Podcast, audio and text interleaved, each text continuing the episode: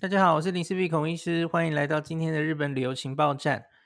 今天是我们夏天全家人来到东京的第一天，那所以有这个比较跟以前不一样的是，因为这次是五个人一起来嘛，吼，那所以面临了很多家庭其实会面临到的，吼，就是经过这个机场通关的时候啊，入关的这个检查，还有海关申报的时候，到底。这个 VZ Japan Web 它要怎么处理的这件事情哦？那大家知道现在就之前了哈，之前这个 VZ Japan Web 推出的时候，它有一个很大的功能，是因为它要负责检疫的功能嘛，它要上传这个疫苗接种证明，还有可能是 PCR 阴性等等。那可是这个在今年四月底其实已经废掉了哦。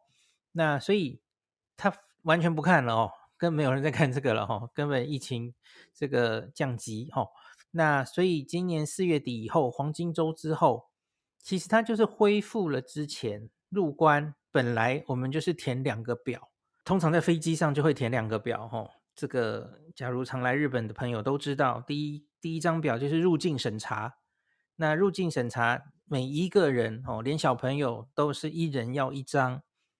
那再来就是海关申报，海关申报是你已经领到行李之后，然后要出海关，海关申报的那一关，那再填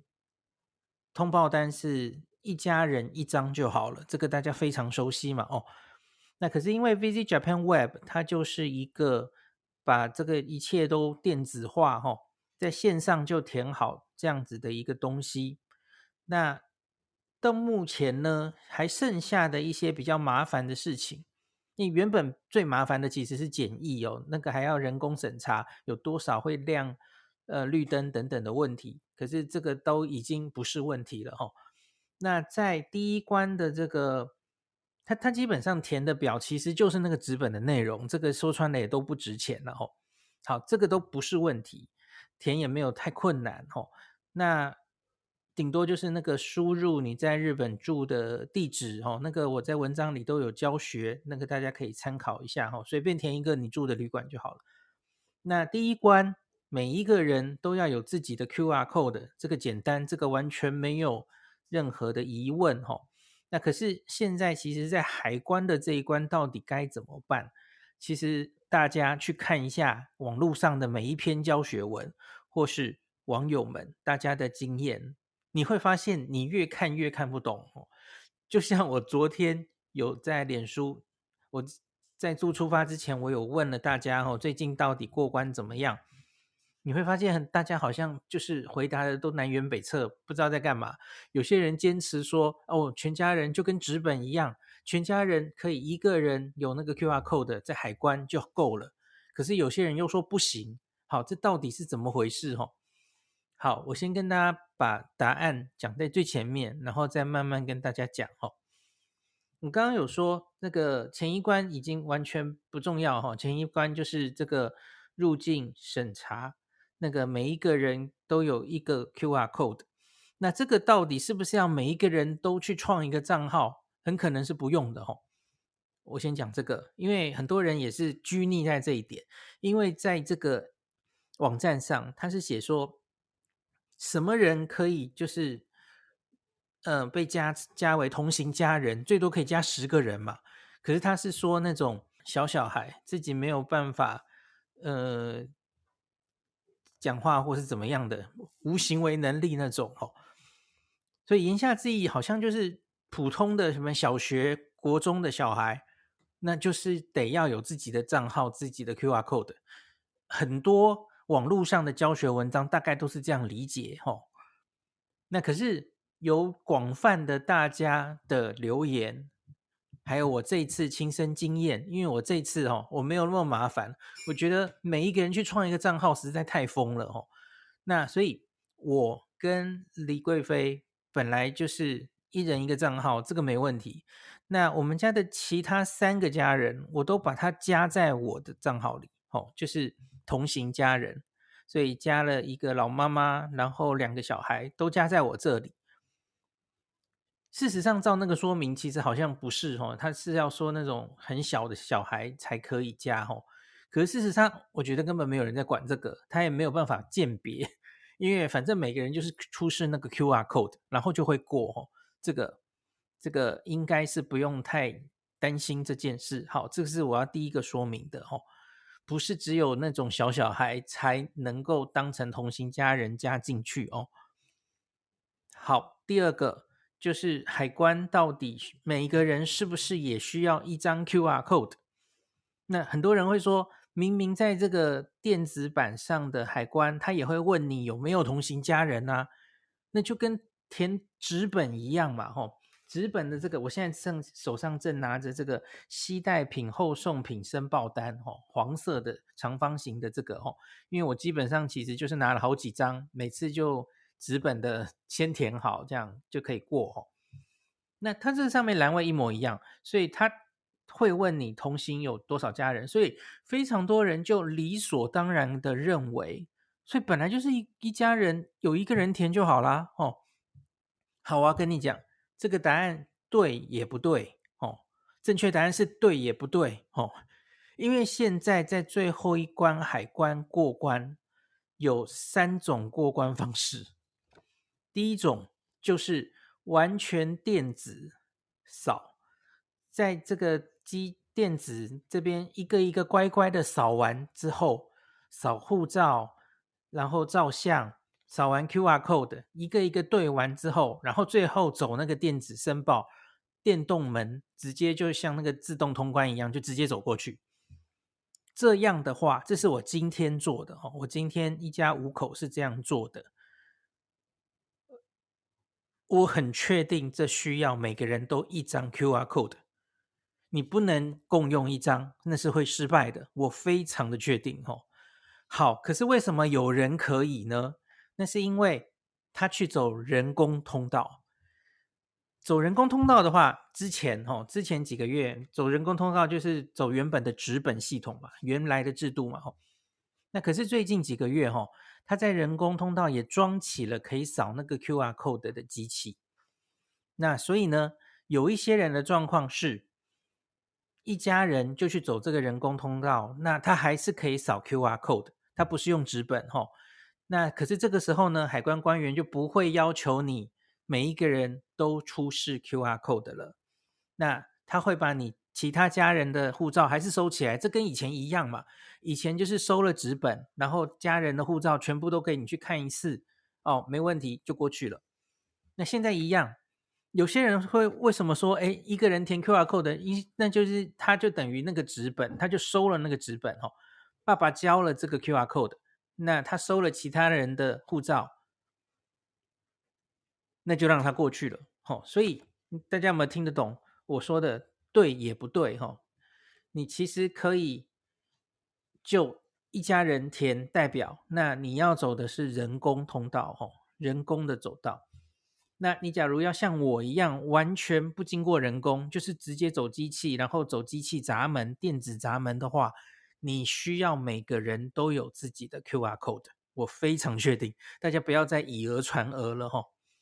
那我刚刚说有三条路嘛，第三条路当然就是最传统的嘛，你就完全不要理第二关的 QR code，因为实在很啰嗦。同样的东西填，我我家这次是一家五口嘛，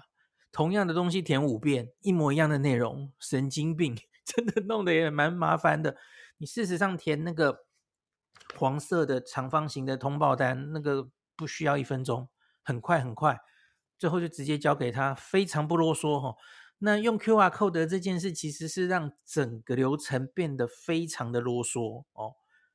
好，说是啰嗦啦哈，可是我今天因因为我又不是第一次弄这个啦哈，那所以我其实最后整体花的时间其实不会很长，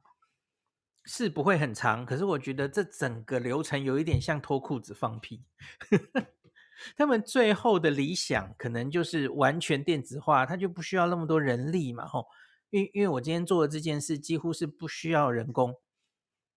在机器旁边也没有人在教我哦，就机器我就自己扫自己扫吼。然后倒是在过那个门的时候，那时候虽然你是一个可能可以直接走过去了吼，那可是旁边还是得有人看着哦，因为并不是你从这个电子走道走，他就不会拦你下来检查，他们还是得有人在看着那里。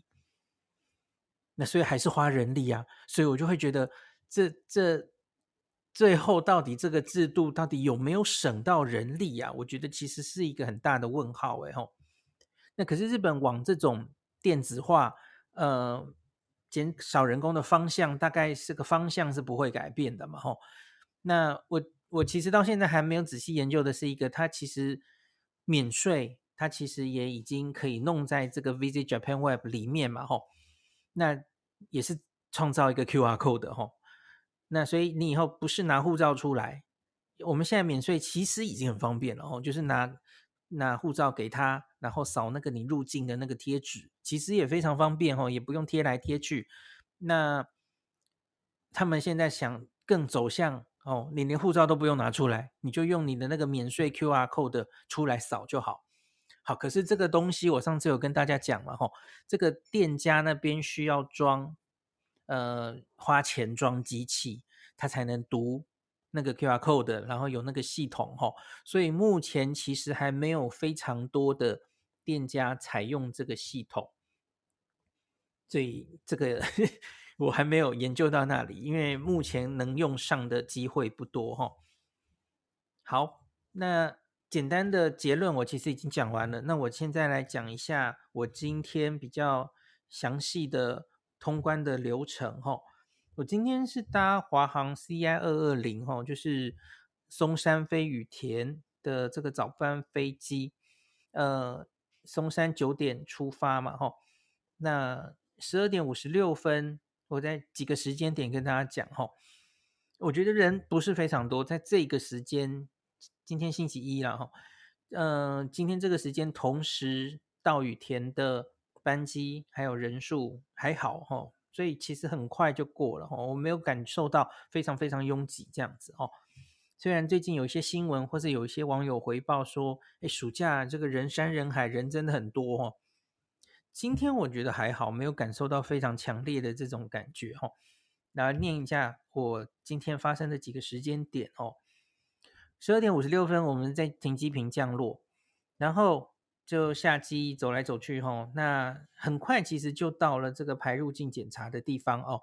十三点十分，十四分钟之后，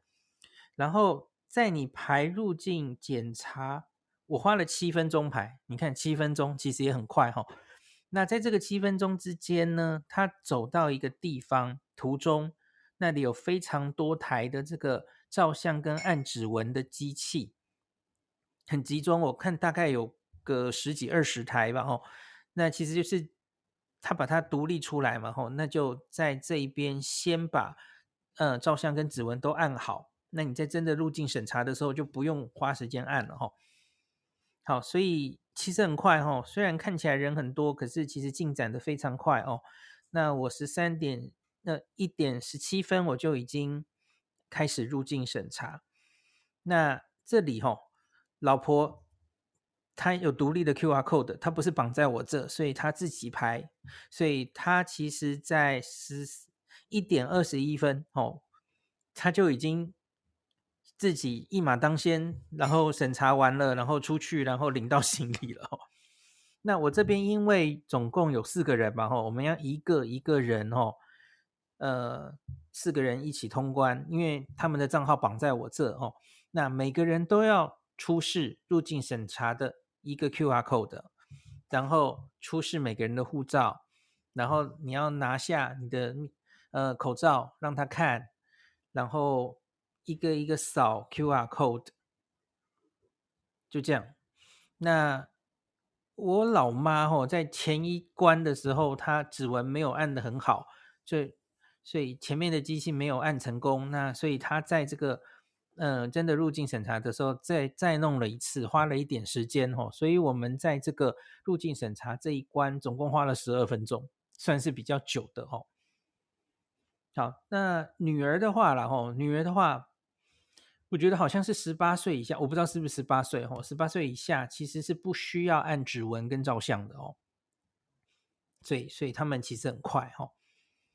小小朋友当然更是不需要哦。它就是只是要这个护照跟 QR code 就过关了哦。好，那我们就二十九分出来，那我花了八分钟搞定了海关申报，其实也只有八分钟哦。我出来的时候，其实行李已经领好了嘛，那所以我就去，因为我已经打定主意，就是前一天听到大家这个呃电子申报的一些流程，我就想自己整个走一次，看麻不麻烦哦。我我其实只花了八分钟哦。那现在的羽田机场，我不是很确定别的机场怎么样了哈。成田也许好像不是这样哈。羽田机场它的每一个这个行李转盘之间哦，几乎就有设两个这个电子申报的机器哦。以前只有在接近电子申报出口那边有，现在是行李转盘旁边也有，所以你可以在等行李的时候，你其实就把它办一办哈，所以也不会浪费你的时间哦。那这个办就是，假如你要在这个电子就是机器这个机器，呃，来一个一个人申报的话，我刚刚有讲过哈，我非常的确认需要每个人都要有一个海关的 QR code，为什么呢？因为我昨天就有人看到有人说，哎，我一个人的海关 QR code，然后我扫了十个人，我跟你讲，我不知道他是哪里搞错了哈，绝对不可能的，因为我我试过了。因为我原本就是说，因为有一个有一个人这样回报嘛，所以我就只用我的 QR 海关 QR code，然后他他没有办法同行家人啊，他其实就是一个一个人扫。那所以呢，我扫完了我的资料之后，哈，他这个是需要先护照护照弄上去，然后扫你的 QR code，然后。还要照相哦，那然后就过了。一个人是这样，那我开始扫第二个人的时候，那我还是扫我的那个海关的 QR code，他就说这一张 QR code 已经扫过了，这个资料已经通报过了，没办法，所以他就一定要他自己的 QR code。好，那你你要说这个 QR code 怎么怎怎么做？你用过 VG Japan Web 的人应该都会做了吼，因为。反正就是你可以把它加在同行家人，然后那个名字是可以改的嘛，吼。爸爸的两张 QR code 都生成之后，那你可以改到女儿，哦，女儿再去做一样的事，生成她的入境审查的 QR code 跟海关申报的 QR code。所以呢，像我，我今天是三个人绑在我这，总共四个人，那所以我最后准备的就是八张 QR code。四张这个入境审查的，四关四张海关申报的吼，所以我就一个一个扫，然后这是要每一个人都来照相嘛吼，每个人的护照，然后每个人的 QR code 都扫上去。好，这样子之后呢，都扫完之后呢，你就可以去走，因为现在这个海关通关就是分这个人工跟电子嘛。电子就是有一个像是自动通关的一个玻璃的那个门一样哦，所以它可以借由脸部辨识，因为你刚刚有照相嘛，经由脸部辨识哦，顺利的话，你就可以一路出去了哦，直接通关了。最后一步是还蛮有爽快感的哦。那我们最后就是五个人都这样已经在机器扫过了嘛吼，所以五个人推着行李就直接画面都辨识成功，然后就直接推出去了。最后一关就非常顺哦。好，可是我这里要跟大家说，还是有机会会在这一关，虽然你都扫过了哦，还是会被拦下来，那问话或是整理你，这是检查你的行李的哦。那详细到底什么样的人他会挑出来喊停，要要你不要下来检查？我不知道哦。有一些都市传说说，也许是单身的人，或是单身的女性，或是进出太多次的人哦，可能会被叫下来哦。这个我不知道。那家一家人然后一家人，因为通常就是很单纯，很显然就是旅游的目的的话，通常一家人是不太会被拦的哦。这是大家一般的理解了哦。好，这给大家做参考。那假如你跟我一样哦，花了那么多时间，一个一个在海关的 QR code 都扫过了哈，你还是可以走人工的，因为人工其实现在也可以扫嘛哈，所以人工的时候你再扫一次哈，他在资料那边应该会看到你全家人都扫过了哈，他他可能就让你直接过去了吧，有可能是这样的哈。好，所以我不知道大家听完这集之后，好。现在过海关，听说有这样三个方法。好，为什么林氏璧要那么啰嗦跟大家讲这件事呢？因为吼，你事实上会遇到的状况，我觉得你要随机应变。因为我们目前看看大家的反应，吼，有些人会反映他出关的时候看到这个电子通关这里大排长龙，可是也有人说会看到手工人工那里大排长龙的，哦。不一定哦，那我觉得好像有一个倾向是在成田机场比较容易看到，呃，人工那边大排长龙，